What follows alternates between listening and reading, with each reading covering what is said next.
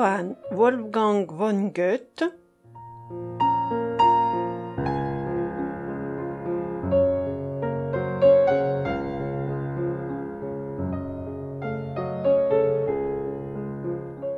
Les années d'apprentissage de Wilhelm Meister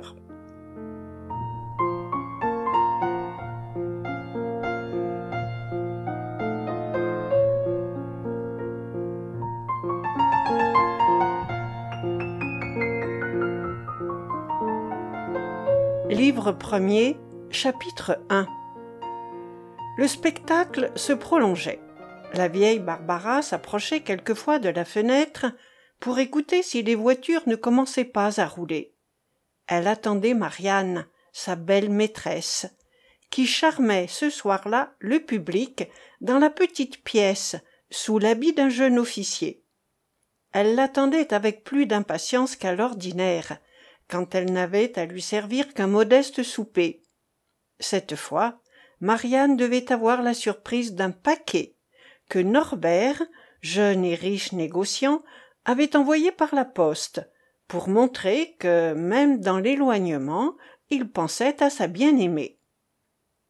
Comme ancienne domestique, confidente, conseillère, médiatrice et gouvernante, Barbara était en possession de rompre les cachets, et, ce soir encore, elle avait d'autant moins pu vaincre sa curiosité que les bonnes dispositions du généreux amant lui tenaient plus au cœur qu'à Marianne elle-même. À sa grande joie, elle avait trouvé dans le paquet une pièce de fine mousseline et des rubans, du goût le plus nouveau pour sa maîtresse, et pour elle-même une pièce d'indienne, des mouchoirs et un petit rouleau d'argent avec quelle affection quelle reconnaissance elle se souvint de norbert absent. Comme elle se promit avec ardeur de le servir de son mieux de rappeler à marianne ce qu'elle lui devait et ce qu'il avait le droit d'espérer et d'attendre de sa fidélité. La mousseline animée par les couleurs des rubans à demi déroulés était déployée sur la petite table comme un présent de noël la disposition des lumières relevait l'éclat du cadeau. Tout était en ordre quand la vieille entendit les pas de marianne dans l'escalier et courut au-devant d'elle.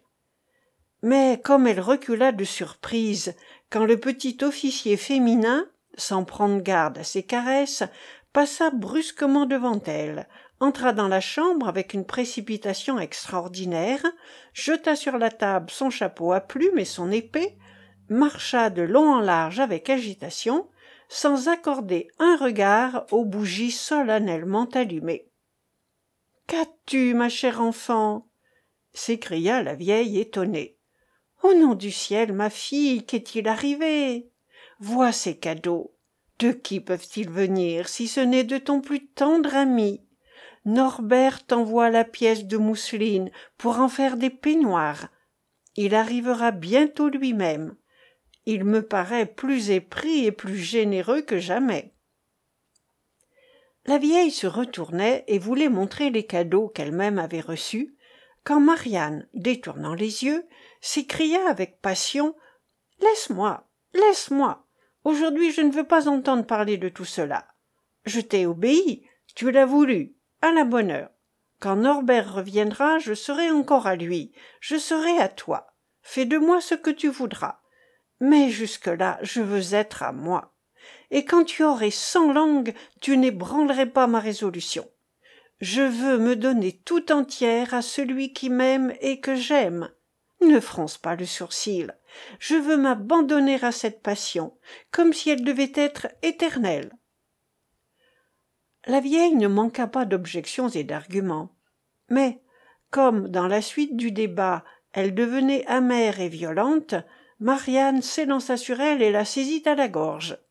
La vieille riait aux éclats il faut s'écria-t-elle que je vous passe bien vite une robe si je veux être sûre de ma vie. Allons qu'on se déshabille.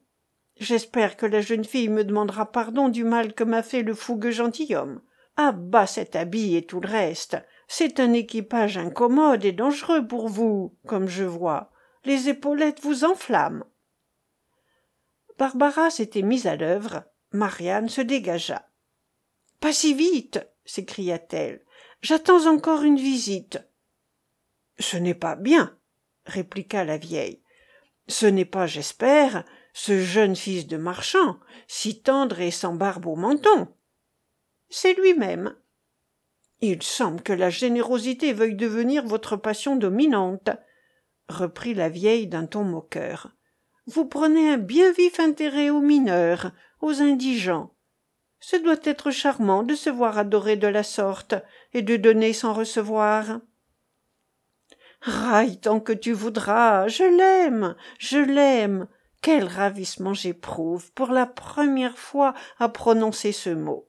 C'est là cette passion que j'ai jouée si souvent dont je n'avais aucune idée. Oui je veux me jeter à son cou. Je veux le presser dans mes bras comme si je devais le posséder toujours. Je veux lui montrer tout mon amour jouir du sien dans toute son étendue. Modérez-vous dit la vieille tranquillement. Modérez-vous. Il faut vous dire un mot qui troublera votre joie. Norbert arrive. Il arrive dans quinze jours. Voici sa lettre qui accompagnait les cadeaux et quand les premiers rayons du soleil devraient me ravir mon ami je ne veux pas le savoir. Quinze jours quelle éternité! En quinze jours que ne peut-il survenir? Quels changements ne peuvent se faire? Wilhelm entra. Avec quelle vivacité elle vola au-devant de lui! Avec quel transport il entoura de ses bras l'uniforme rouge! Il pressa contre son sein le gilet de satin blanc qui oserait décrire qui se permettrait d'exprimer le bonheur des deux amants? La vieille s'éloigna en murmurant. Éloignons-nous avec elle et laissons seuls les heureux.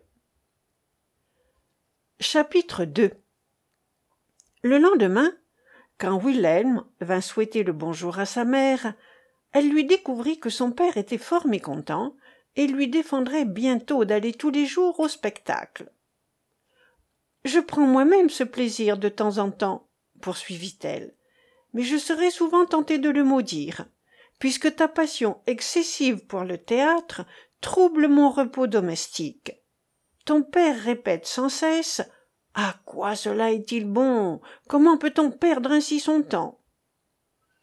Il m'a fait essuyer les mêmes reproches répondit wilhelm et j'ai répliqué peut-être avec trop de vivacité mais au nom du ciel ma mère tout ce qui n'amène pas d'abord l'argent dans notre bourse tout ce qui ne procure pas un profit immédiat est-il donc inutile? N'avions-nous pas assez de place dans notre ancienne maison? Était-il nécessaire d'en bâtir une autre? Mon père nemploie t il pas chaque année une partie considérable des bénéfices de son commerce à l'embellissement de notre demeure? Ces tapisseries de soie ces meubles anglais ne sont-ils pas aussi inutiles? Ne pourrions-nous pas nous contenter d'un mobilier plus modeste? Pour moi j'avoue que ces cloisons ciselées ces fleurs cent fois répétées ces volutes ces corbeilles et ces figures me font une impression tout à fait désagréable. Elles me font tout au plus l'effet du rideau de notre théâtre. Mais comme l'impression est différente lorsqu'on est assis devant celui-là s'il faut attendre longtemps on sait pourtant qu'il se lèvera et que nous verrons mille objets divers qui nous intéressent nous instruisent et nous élèvent. Sache du moins te modérer. Ton père aussi veut qu'on l'amuse le soir. Il croit d'ailleurs que cela te dissipe.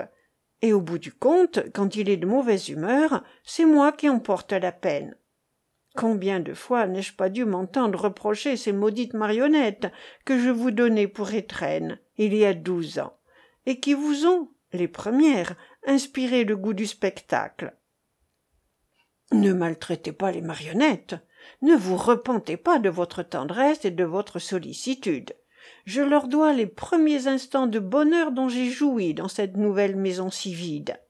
Ce moment est encore présent à ma pensée je me rappelle l'émotion singulière que j'éprouvai lorsqu'après nous avoir donné les étrennes ordinaires on nous fit asseoir devant une porte qui communiquait avec une autre chambre la porte s'ouvrit mais non pour livrer passage à nos jeux, comme à l'ordinaire.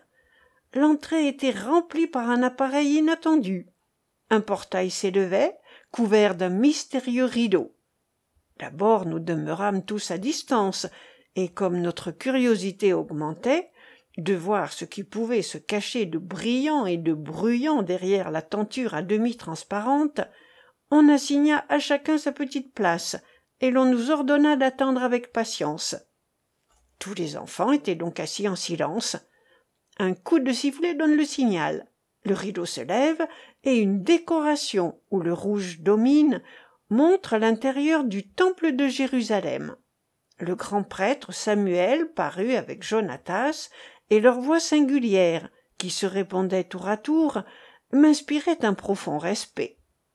Bientôt Saoul entra en scène, fort embarrassé de l'impertinence du guerrier colossal qu'il avait défié, lui et les siens.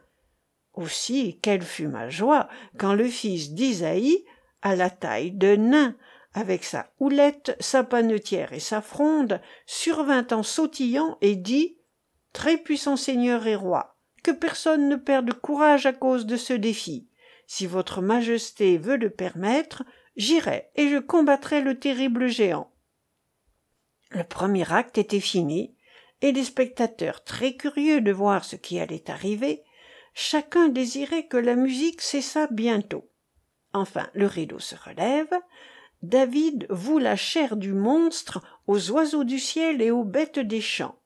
Le Philistin débite des bravades et frappe la terre des deux pieds. Enfin, il tombe comme une souche et donne à toute l'affaire un magnifique dénouement. Cependant, lorsqu'ensuite les vierges chantèrent Saoul en a tué mille, mais David en a tué dix mille. Lorsque la tête du géant fut portée devant le petit vainqueur, et qu'il obtint pour épouse la belle princesse, avec toute ma joie, j'étais fâché de voir l'heureux prince d'une taille si exiguë, car, selon l'idée qu'on se forme du grand Goliath et du petit David, on n'avait pas manqué de les figurer tous deux d'une manière très caractéristique. Je vous en prie, que sont devenues ces marionnettes? J'ai promis de les montrer à un ami, à qui je fis beaucoup de plaisir en l'entretenant l'autre jour de ce jeu d'enfance. Je ne suis pas surprise que tu en gardes un si vif souvenir, car tu pris d'abord à la chose le plus grand intérêt. Je sais comme tu me dérobas le petit livre, et que tu as pris par cœur toute la pièce je m'en aperçus enfin un soir que tu fabriquas un goliath et un david de cire que tu les fis pérorer en face l'un de l'autre qu'enfin tu portas un coup au géant et fixas avec de la cire sur une grande épingle sa tête informe dans la main du petit david je sentis alors dans mon cœur maternel une si vive joie de ta bonne mémoire et de ton éloquence pathétique que je résolus sur-le-champ de te livrer moi-même les acteurs de bois. Je ne pensais pas alors que cela me ferait passer tant de pénibles moments. N'ayez pas de regrets, répartit Willem, car ces amusements nous ont procuré bien des moments agréables. À ces mots, Willem demanda et obtint la clé. Il courut, trouva les marionnettes et fut reporté un moment au temps où elles lui paraissaient vivantes, où il croyait les animer par la vivacité de sa voix, par les mouvements de ses mains. Il les emporta dans sa chambre et les enferma soigneusement. Chapitre 3 Si le premier amour est, comme je l'entends assurer généralement, le plus doux sentiment que puisse jamais éprouver un cœur, nous devons estimer trois fois heureux notre héros d'avoir pu goûter dans toute leur étendue les délices de ces incomparables moments. Peu d'hommes sont aussi favorisés. La plupart ne trouvent dans leurs premières amours qu'une rude épreuve, dans laquelle, après de chétives jouissances, ils sont contraints de renoncer à leurs vœux les plus doux, et d'apprendre à se passer pour jamais de ce qui leur avait semblé la félicité suprême. Sur les ailes de l'imagination, les désirs de wilhelm s'étaient élevés jusqu'à la charmante jeune fille après quelques assiduités il avait gagné son amour il possédait une personne qu'il aimait éperdument que même il l'honorait car elle lui était d'abord apparue à la lumière favorable d'une représentation théâtrale. Et sa passion pour le spectacle s'unissait à un premier amour pour une femme. Sa jeunesse lui faisait goûter des torrents de plaisir qui étaient exaltés et entretenus par une vive poésie. La position même de son amante donnait à la conduite qu'elle observait un caractère qui enflammait encore les sentiments de wilhelm la crainte qu'il ne découvrît avant le temps son autre liaison lui prêtait une aimable apparence d'inquiétude et de pudeur. Sa passion pour lui était vive. Ses alarmes semblaient même augmenter sa tendresse. Elle était dans ses bras la plus aimable des femmes. Lorsqu'il s'éveilla de la première ivresse du plaisir et qu'il reporta ses regards sur sa vie et sa position tout lui sembla nouveau. Ses devoirs plus sacrés ses goûts plus vifs ses connaissances plus claires ses talents plus vigoureux ses résolutions plus décidées. Il lui fut donc facile d'arranger sa vie pour échapper aux reproches de son père tranquilliser sa mère et jouir sans trouble de l'amour de marianne. Le jour il s'acquittait ponctuellement de son travail il renonçait d'ordinaire au théâtre. Le soir à table il était d'agréable humeur. Et quand tout le monde était couché enveloppé de son manteau il se glissait sans bruit dans le jardin. Et non moins amoureux que tous les lindor et les léandre il courait chez son amante qu'apportez-vous là? lui dit-elle un soir comme il produisait un paquet que la vieille observait très attentivement dans l'espérance d'agréables cadeaux vous ne devinerez pas répondit wilhelm quelle fut la surprise de marianne! Quelle fut l'horreur de barbara! Quand la serviette détachée laissa voir un amas confus de poupées hautes d'un empan. Marianne riait aux éclats tandis que wilhelm s'occupait à débrouiller les fils de fer et produisait à part chaque figure. La vieille mécontente se mit à l'écart. Il suffit d'une bagatelle pour amuser deux amants. Et ce soir-là notre couple se divertit à merveille. La petite troupe fut passée en revue. Chaque figure considérée attentivement et saluée de joyeux rires le roi saoul avec son habit de velours noir et sa couronne d'or ne fut point du goût de marianne. Il lui semblait disait-elle trop roide et trop pédant. Elle trouva bien mieux à son gré jonathan. Son menton lisse son habit jaune et rouge et son turban.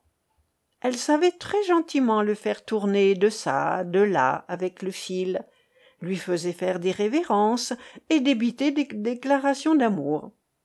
En revanche elle ne daigna pas faire la moindre attention au prophète samuel bien que wilhelm lui vantât le petit pectoral et lui assura que le taffetas changeant de la tunique provenait d'une ancienne robe de sa grand'mère.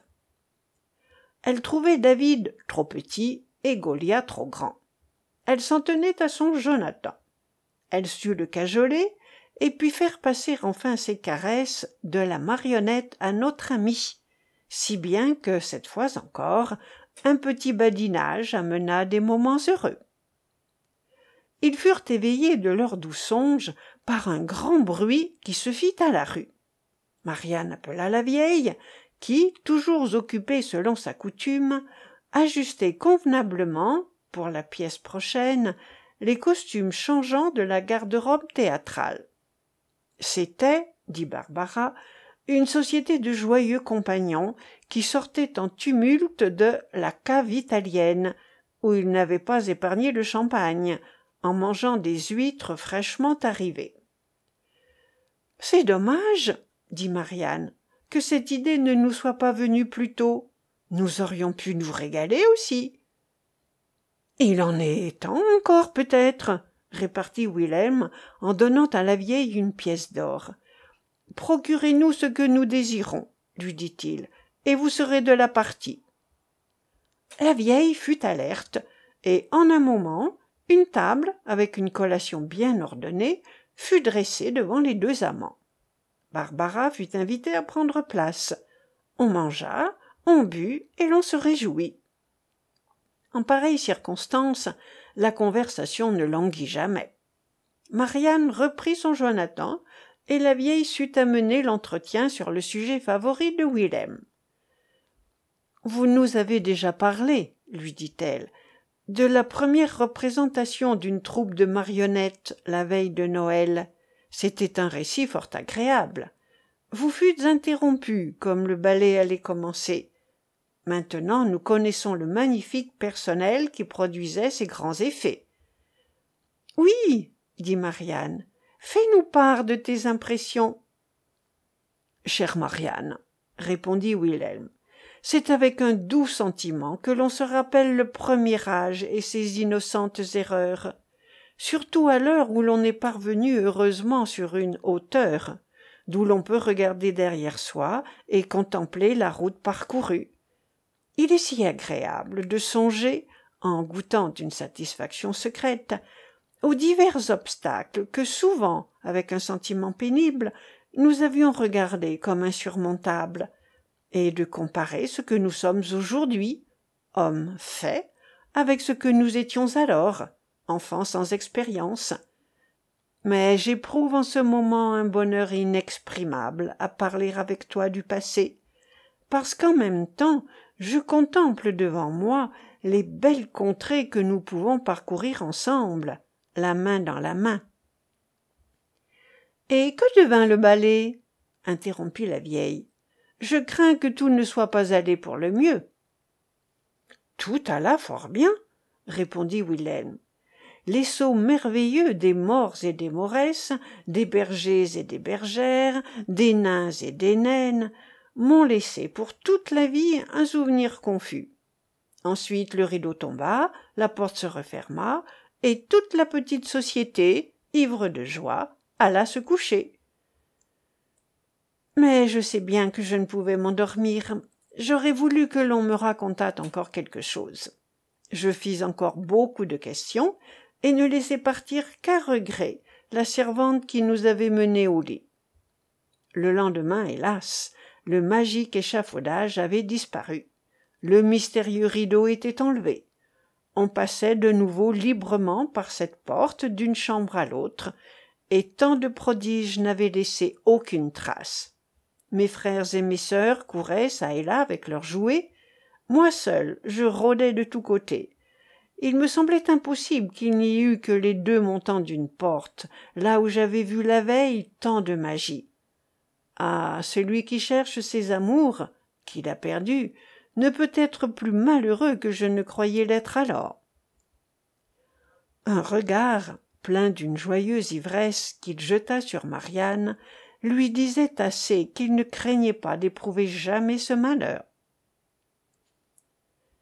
Chapitre 4 Mon unique désir, continua Wilhelm, était de voir une seconde représentation de la pièce.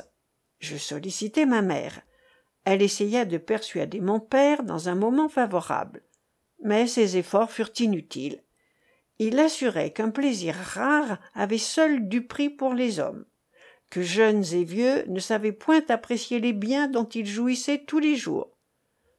Nous aurions dû attendre longtemps encore, et peut-être jusqu'au retour de Noël, si l'architecte et directeur secret de notre théâtre n'avait eu la fantaisie de répéter la représentation et de produire dans une petite pièce un polichinelle qu'il venait d'achever? Un jeune officier d'artillerie, plein de talent, habile surtout dans les ouvrages mécaniques, qui avait rendu à mon père beaucoup de services essentiels dans la construction de sa maison, et en avait été généreusement récompensé, voulut témoigner sa reconnaissance à la petite famille le jour de Noël, et nous fit présent de ce théâtre tout monté qu'il avait bâti, sculpté et colorié dans ses heures de loisir. C'était lui-même qui, avec le secours d'un domestique, faisait jouer les marionnettes, et, d'une voix déguisée, récitait les différents rôles.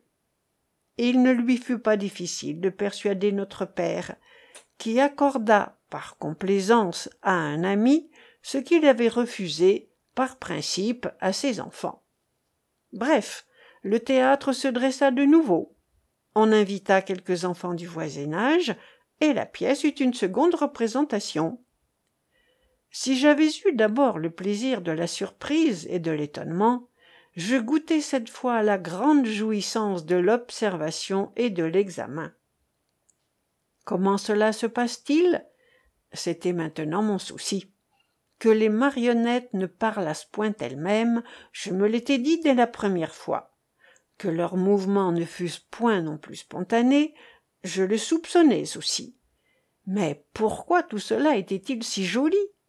Et ne semblait-il pas que leurs discours et leurs gestes vinssent d'elles-mêmes? Et les lumières et les gens où pouvaient-ils être? Ces énigmes m'inquiétaient d'autant plus que je désirais être à la fois parmi les enchantés et les enchanteurs. Me mêler du jeu en cachette et goûter en même temps comme spectateur le plaisir de l'illusion. La grande pièce était achevée on faisait les préparatifs de la petite. Les spectateurs avaient poussé leurs sièges et jasaient entre eux. Je me glissai près de la porte et j'entendis dans l'intérieur au coup de marteau qu'on était occupé à faire place. Je levai le bas du rideau et je regardai du coin de l'œil à travers l'échafaudage. Ma mère s'en aperçut et me fit retirer. Mais j'avais eu le temps de voir que l'on entassait dans une boîte à tiroirs amis et ennemis saoul goliath et tous les autres c'était pour ma curiosité à demi satisfaite un nouvel aliment. De plus j'avais vu à ma grande surprise le lieutenant très occupé dans le sanctuaire. Dès lors polichinelle eut beau faire battre ses talons il ne pouvait plus m'intéresser. Je me perdais dans de profondes réflexions et je fus après cette découverte à la fois plus tranquille et plus agité qu'auparavant après avoir appris quelque chose il me semble que je ne savais rien du tout. Et j'avais raison car l'ensemble me manquait et c'est proprement l'essentiel. Chapitre V dans les maisons où règnent l'ordre et l'abondance les enfants ont un instinct assez semblable à celui des rats et des souris. Ils remarquent toutes les fentes et les trous par lesquels ils peuvent arriver à quelque friandise défendue ils s'en régalent avec une peur furtive et délicieuse qui compose une grande part du bonheur de l'enfance. Je remarquai plus vite que tous mes frères une clef oubliée dans quelque serrure. Plus était grand mon respect religieux pour les portes fermées devant lesquelles je devais passer des semaines et des mois et que je lorgnais seulement à la dérober s'il arrivait parfois que ma mère ouvrit le sanctuaire pour en tirer quelque chose j'étais alerte à profiter d'un moment que la négligence de la ménagère me procurait quelquefois. De toutes les portes c'était comme on l'imagine aisément celle de l'office sur laquelle mon attention était surtout dirigée. J'ai eu dans ma vie peu de plaisir comparable à la joie que j'éprouvais quand ma mère m'appelait dans l'office pour l'aider à emporter quelque chose et que j'y gagnais quelques pruneaux grâce à sa bonté ou à mon adresse. Ces trésors entassés les uns sur les autres étonnaient mon imagination par leur abondance. Et même la senteur étrange de tant d'épiceries amoncelées exerçait un tel effet sur ma friandise qu'aussi souvent que je me trouvais dans le voisinage je ne manquais pas de me repaître de ces exhalaisons que la porte ouverte laissait échapper. Un dimanche matin que ma mère fut pressée par le son des cloches et que toute la maison était plongée dans un repos religieux la précieuse clef resta dans la serrure. À peine l'eus-je observée que je passais et repassais doucement devant la cloison. Enfin je m'approchai subtilement sans bruit j'ouvris la porte et d'un seul pas je me vis à portée de toutes ces friandises longtemps souhaitées. Je jetai sur les caisses les sacs les boîtes les bocaux un regard rapide hésitant sur ce que je devais choisir et prendre. Enfin je portai la main sur mes pruneaux favoris. Je me pourvus de pommes sèches à quoi j'ajoutai simplement une orange confite j'allais me retirer doucement avec ce butin lorsque mes regards tombèrent sur deux coffrets voisins dont l'un laissait échapper par un tiroir mal fermé des fils de fer munis par en haut de petits crochets. Poussé par un secret pressentiment je me jette sur ma proie.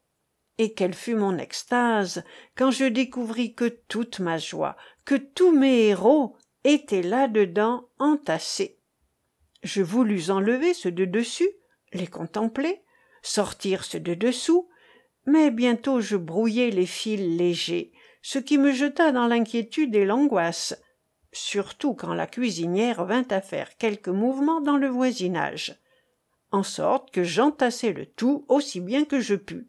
Je fermai la caisse sans rien prendre qu'un petit livre manuscrit qui était posé dessus et qui renfermait la comédie de david et de goliath et avec ce butin je me sauvai sans bruit dans une mansarde.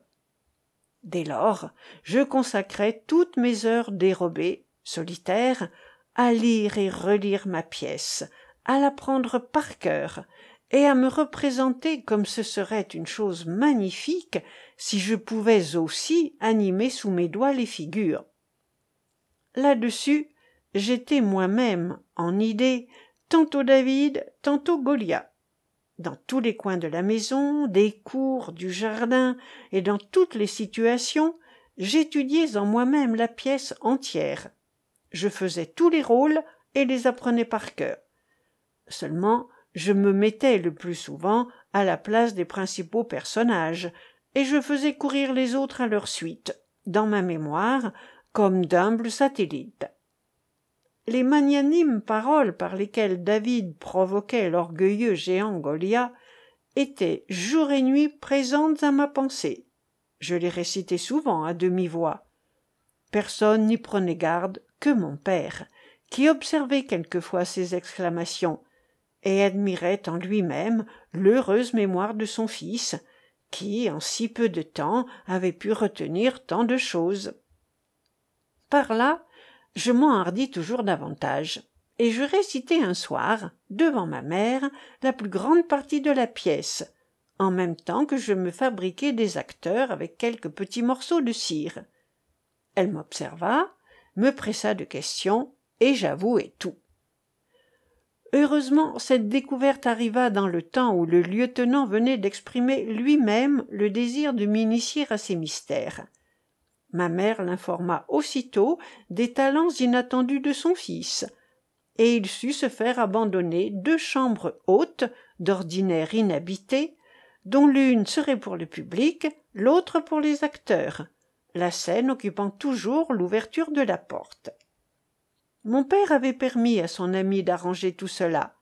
Lui-même il semblait ne pas y prendre garde d'après le principe qu'on ne doit pas laisser voir aux enfants combien on les aime parce qu'ils prennent toujours trop de liberté. Et il pensait qu'on doit paraître sérieux au milieu de leurs plaisirs et les troubler quelquefois afin que leur joie ne les rende pas insatiables et insolents. Chapitre VI le lieutenant monta le théâtre et fit toutes les autres dispositions j'aperçus fort bien qu'il venait souvent chez nous dans la semaine à des heures inaccoutumées et je soupçonnais dans quel but. Mon impatience augmentait incroyablement car je sentais bien qu'avant le samedi je n'oserais prendre aucune part à ce qu'on préparait. Enfin parut le jour désiré. Mon directeur arriva le soir à cinq heures et me fit monter avec lui. Tremblant de joie j'entrai et je vis. Des deux côtés de l'échafaudage les marionnettes suspendues dans l'ordre où elles devaient paraître. Je les considérai attentivement. Je montai sur l'estrade qui m'éleva au-dessus du théâtre si bien que je planais sur ce petit univers. Je regardais en bas, entre les planches, non sans une émotion respectueuse, au souvenir de l'effet superbe que tout cela produisait du dehors, et à la pensée des mystères auxquels j'étais initié. Nous fîmes une répétition, et tout alla bien. Le lendemain, une société d'enfants fut invitée, et nous fîmes merveille. Seulement, dans la chaleur de l'action, je laissai choir mon Jonathan, et je fus obligé d'avancer la main pour le reprendre. Accident qui nuisit beaucoup à l'illusion, excita de grands éclats de rire, et m'affligea vivement. Cette inadvertance fut aussi saisie avec empressement par mon père, qui se garda bien de laisser voir sa grande joie de trouver son petit garçon si habile. Il ne s'attacha qu'à mes fautes quand la pièce fut finie, disant que la chose aurait été fort bien si seulement ceci, et cela n'avait pas manqué. J'étais profondément mortifié je fus triste pendant la soirée. Mais le lendemain matin ayant oublié tout mon chagrin dans les bras du sommeil j'étais heureux de penser qu'à part cet accident j'avais joué parfaitement. À cela se joignirent les suffrages des spectateurs qui soutenaient que le lieutenant quoiqu'il eût produit de grands effets avec les grosses voix et les voix flûtées déclamait le plus souvent avec trop de roideur et d'affectation tandis que le débutant avait dit à merveille son david et son jonathan. Une mère loua surtout le ton de franchise avec lequel j'avais défié goliath et présenté au roi le modeste vainqueur. Dès lors à ma grande joie on laissa le théâtre debout et quand revint le printemps où l'on pouvait se passer de feu je me tenais dans la chambre à mes heures de liberté et je faisais bravement jouer mes marionnettes. J'invitais souvent mes frères mes sœurs et mes camarades et s'ils ne voulaient pas venir je jouais tout seul. Mon imagination animait ce petit monde qui prit bientôt une forme nouvelle. J'eus à peine représenté quelquefois la première pièce pour laquelle le théâtre et les acteurs avaient été faits et façonnés je n'y trouvais plus aucun plaisir. Mais j'avais rencontré parmi les livres de mon grand-père des pièces allemandes et divers opéras imités de l'italien. Je m'enfonçai dans cette littérature et me bornant chaque fois à faire le compte des personnages je passais ensuite purement et simplement à la représentation le roi saoul avec son habit de velours noir devait figurer Shaumigrem, caton et darius. Au reste il faut remarquer que les pièces n'étaient jamais jouées en entier mais seulement le cinquième acte où pouvait figurer le coup de poignard. Il était naturel que l'opéra avec ses métamorphoses et ses merveilles diverses m'attirât plus que tout le reste là je trouvais des mers orageuses des divinités qui descendent sur les nuages. Et ce qui faisait surtout mon bonheur les éclairs et le tonnerre. J'appelais à mon secours le carton le papier les couleurs. Je savais parfaitement imiter la nuit. L'éclair était terrible à voir. Le tonnerre ne réussissait pas toujours mais cela n'était pas de grande conséquence je trouvais aussi dans les opéras plus d'occasion d'employer mon david et mon goliath ce qui n'était pas faisable dans le drame régulier. Je sentais chaque jour plus d'attrait pour le petit coin où je goûtais tant de plaisir et je l'avouerai le parfum dont les marionnettes s'étaient imprégnées dans l'office n'y était pas étranger.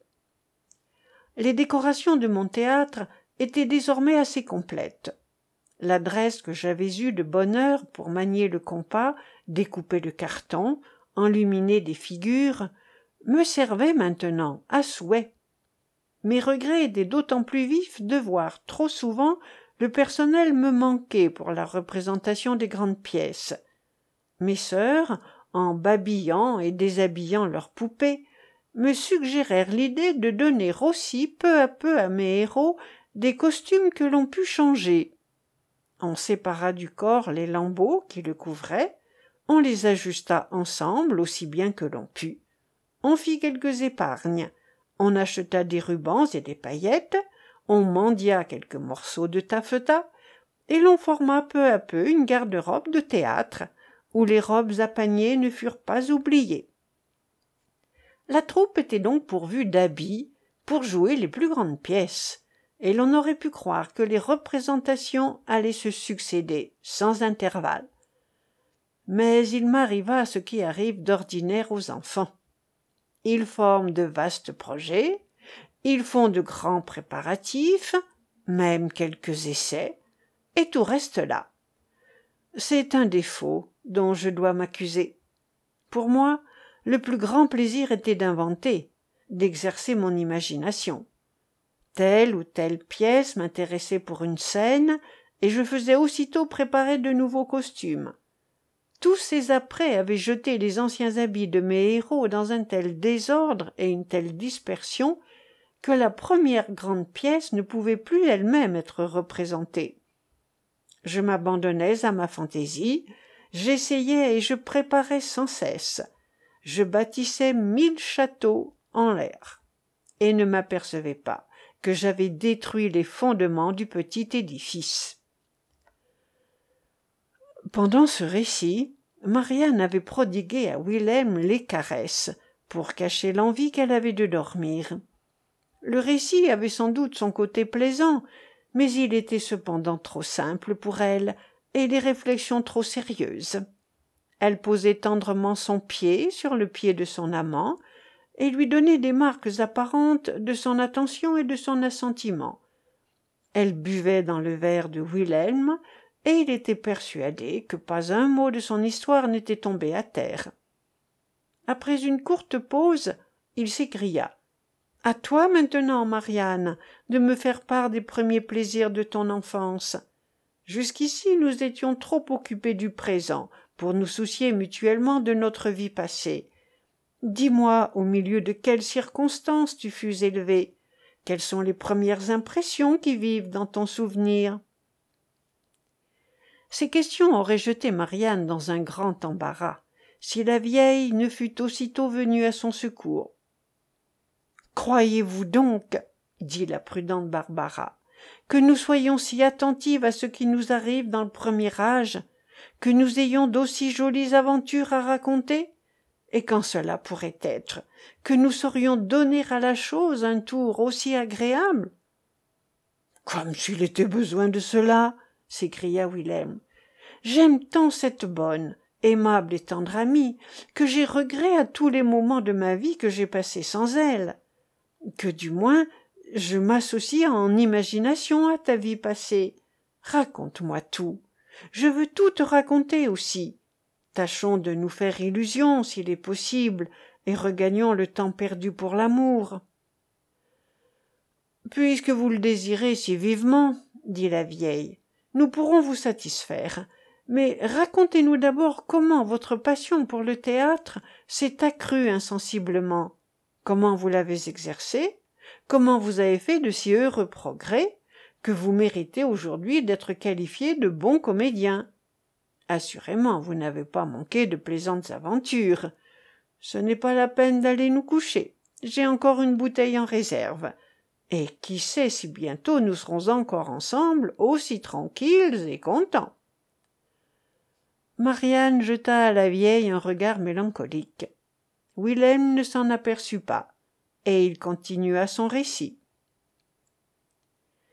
Chapitre 7 Les jeux de mes camarades, dont le nombre commençait à s'accroître, firent tort à mon plaisir solitaire et tranquille.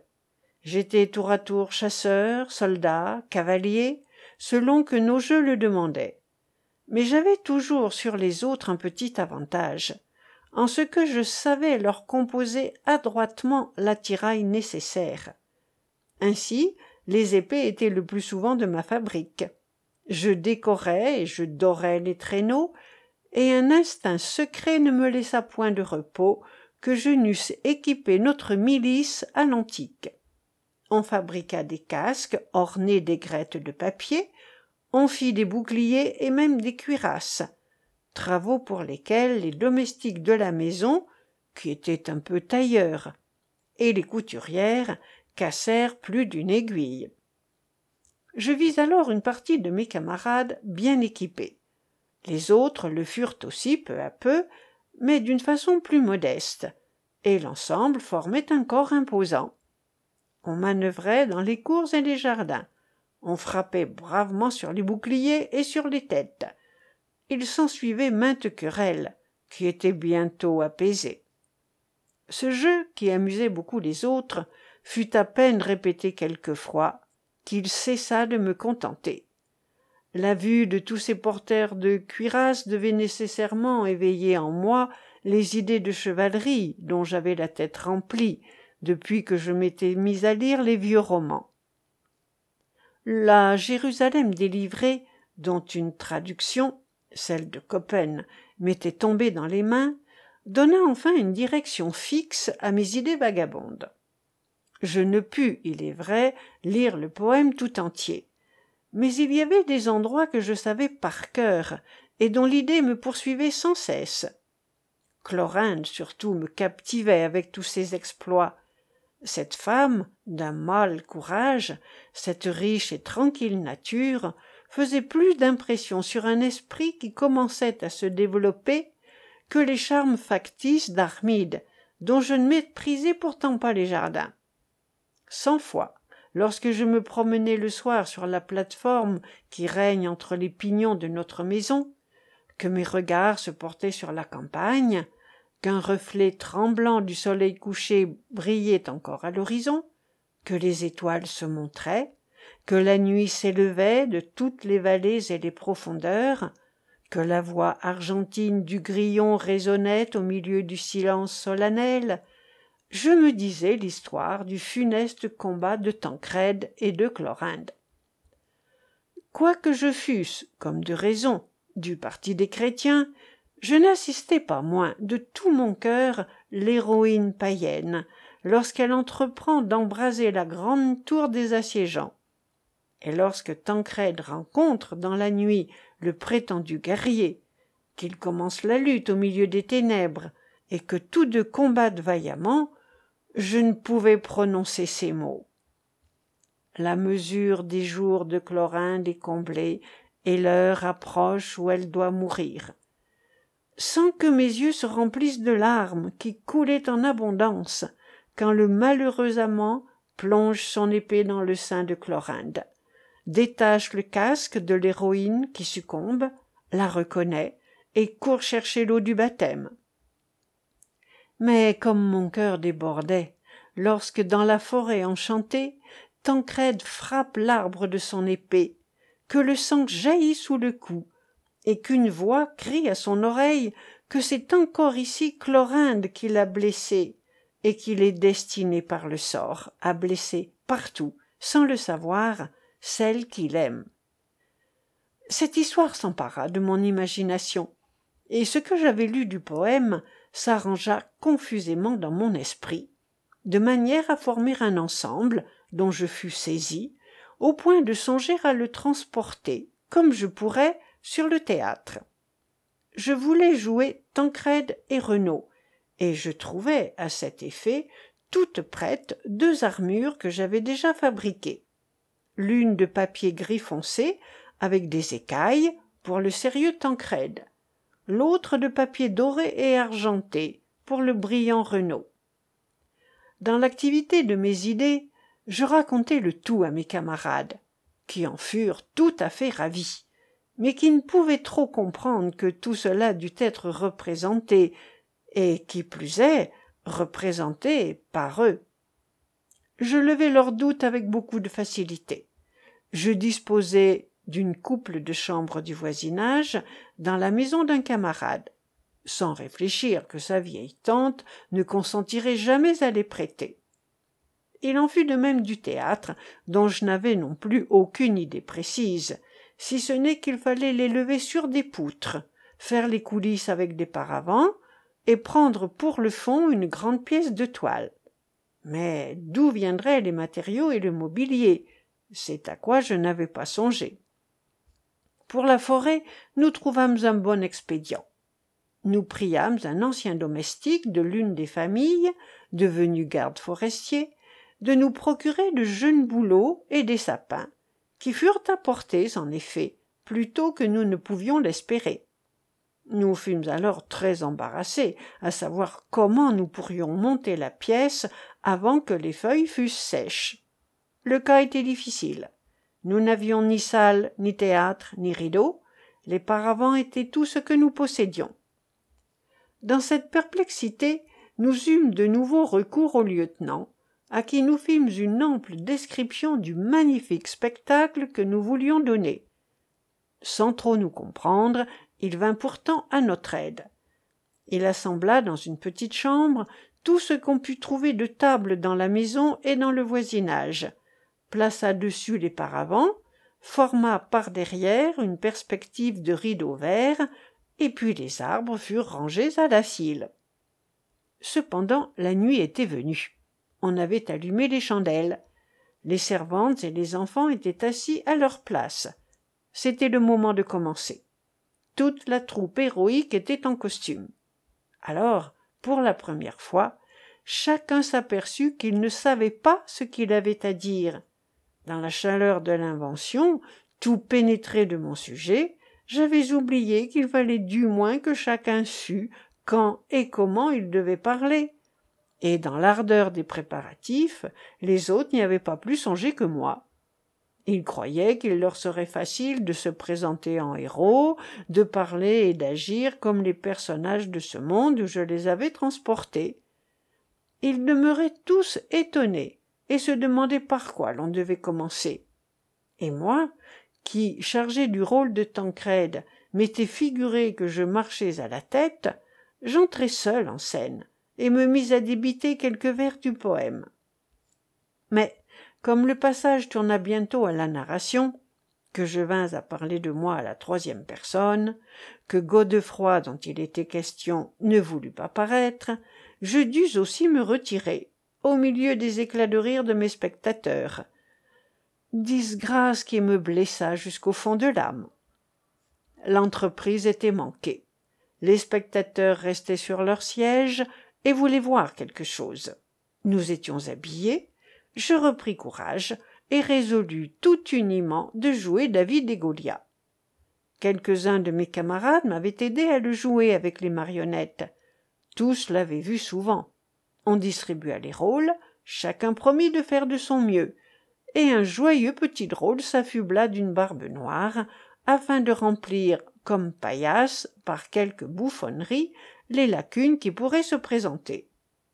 Arrangement que j'eus beaucoup de peine à souffrir comme contraire à la gravité de la pièce. Mais je me promis quand je serais une fois sorti de cet embarras de ne m'aventurer jamais sans les plus grandes réflexions à représenter une pièce de théâtre. Chapitre viii marianne vaincue par le sommeil s'appuyait sur son amant qui la pressait contre son cœur et continuait son récit tandis que la vieille buvait tranquillement le reste de la bouteille j'oubliai bientôt l'embarras dans lequel je m'étais trouvé avec mes amis en voulant jouer une pièce qui n'existait pas. La passion que j'avais de transformer en pièce de théâtre chaque roman que je lisais chaque histoire qu'on m'apprenait venait à bout du sujet même le plus rebelle. J'étais pleinement convaincu que tout ce qui charme en récit doit produire en action un effet beaucoup plus grand tout devait se passer devant mes yeux. Tout figurer sur la scène. À l'école quand on nous donnait la leçon d'histoire je remarquais avec soin où et de quelle manière un personnage avait été égorgé ou empoisonné. Mon imagination passait par-dessus l'exposition et le nœud et courait à l'intéressant cinquième acte. Je commençai même à composer quelques pièces à rebours sans en avoir amené une seule jusqu'au commencement je lisais en même temps soit de mon propre mouvement soit par le conseil de mes amis qui avaient pris le goût de jouer la comédie tout un fatras de productions théâtrales selon que le hasard les faisait tomber dans mes mains. J'étais dans l'âge heureux où tout nous plaît encore, où l'abondance et la variété suffisent pour nous charmer. Par malheur, un autre motif contribuait à corrompre mon goût. Les pièces qui me plaisaient surtout étaient celles où j'espérais de briller, et je les lisais presque toutes dans cette agréable illusion. Ma vive imagination, me permettant de m'identifier avec tous les rôles, m'induisait à croire que je saurais aussi les jouer tous. Il s'ensuivit que, dans la distribution, je choisissais d'ordinaire ceux qui ne me convenaient pas du tout, et quand la chose était quelque peu faisable, j'en prenais deux ou trois.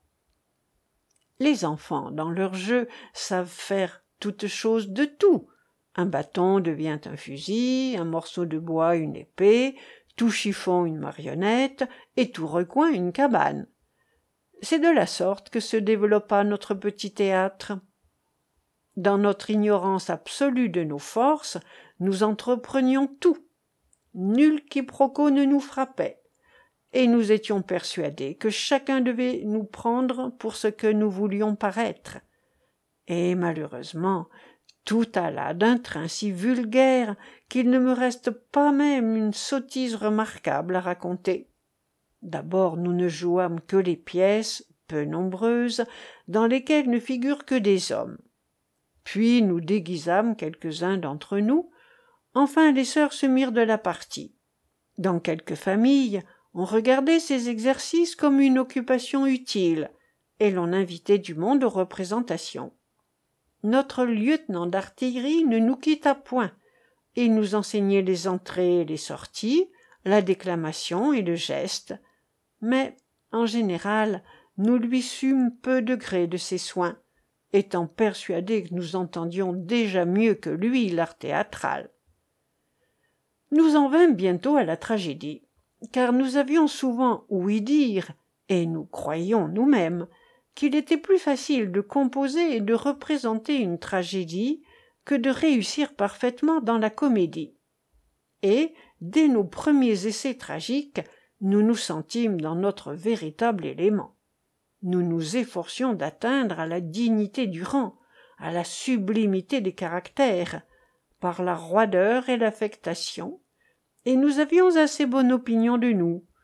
Mais nous n'étions parfaitement heureux qu'autant que nous pouvions entrer dans une véritable fureur, trépigner des pieds et nous rouler par terre, de rage et de désespoir. Les petits garçons et les petites filles n'eurent pas été longtemps ensemble dans ces jeux, que la nature s'éveilla, et que la société dramatique se partagea en diverses petites amourettes, si bien que l'on jouait le plus souvent la comédie dans la comédie. Les heureux couples se pressaient la main dans les coulisses le plus tendrement du monde. Ils nageaient dans les délices quand ils se voyaient ainsi l'un l'autre enrubanés et parés d'une manière tout idéale, tandis que, de leur côté, les infortunés rivaux se consumaient de jalousie, et, dans leur orgueil et leur maligne joie, méditer fort ce méchant tour. Ces jeux, quoiqu'entrepris sans discernement et conduits sans art, n'étaient pas cependant sans avantage pour nous. Ils exerçaient le corps et la mémoire. Ils donnaient à notre langage et à nos manières plus de souplesse que l'on a coutume d'en avoir dans un âge si tendre. Mais ce fut surtout pour moi une époque décisive. Mon esprit se tourna entièrement vers le théâtre, et je ne trouvais point de plus grand bonheur que de lire, de composer et de jouer des comédies. J'avais encore des maîtres et des leçons. On m'avait destiné au commerce et placé dans le comptoir de notre voisin. Mais, dans ce même temps, mon esprit ne s'éloignait que trop vivement de tout ce qui me paraissait une occupation basse et vulgaire c'est à la scène que je voulais consacrer toute mon activité. C'est là que je voulais chercher mon bonheur et ma joie. Je me souviens encore d'un poème, qui doit se trouver parmi mes papiers, dans lequel la muse de la poésie tragique et une autre figure de femme, dans laquelle j'avais personnifié l'industrie, se dispute bravement ma noble personne. L'invention est commune, et je ne me souviens pas si les vers valent quelque chose. Mais je vous ferai lire cette pièce, pour juger de la crainte, de l'horreur, de l'amour et de la passion qu'elle fait paraître. Avec quel soin minutieux j'avais dépeint la vieille ménagère, la quenouille à la ceinture, un trousseau de clés pendant à son côté, les lunettes sur le nez, toujours occupée, toujours inquiète, querelleuse et parcimonieuse, mesquine et importune.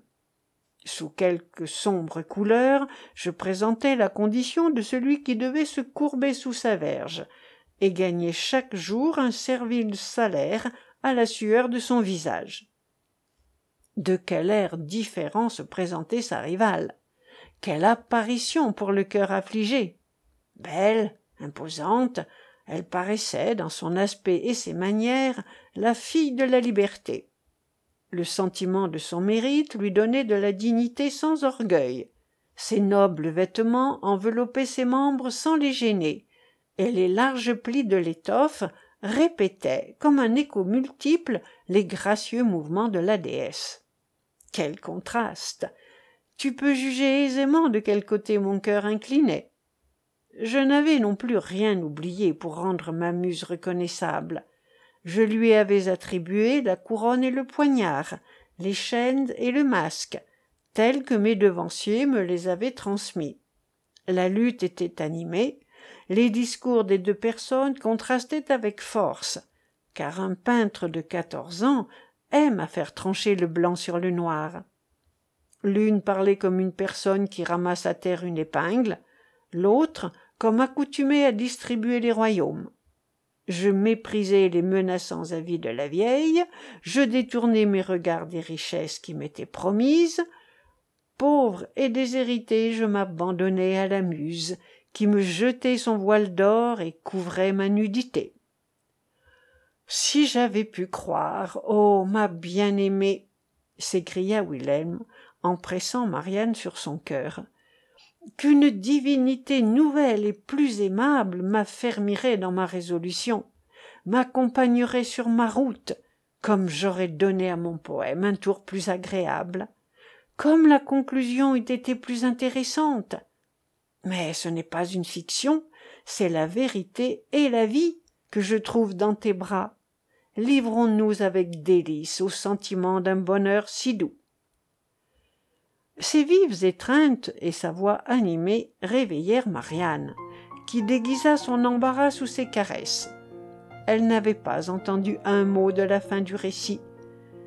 Il est à désirer que notre héros trouve à l'avenir, pour ses histoires favorites, des auditeurs plus attentifs.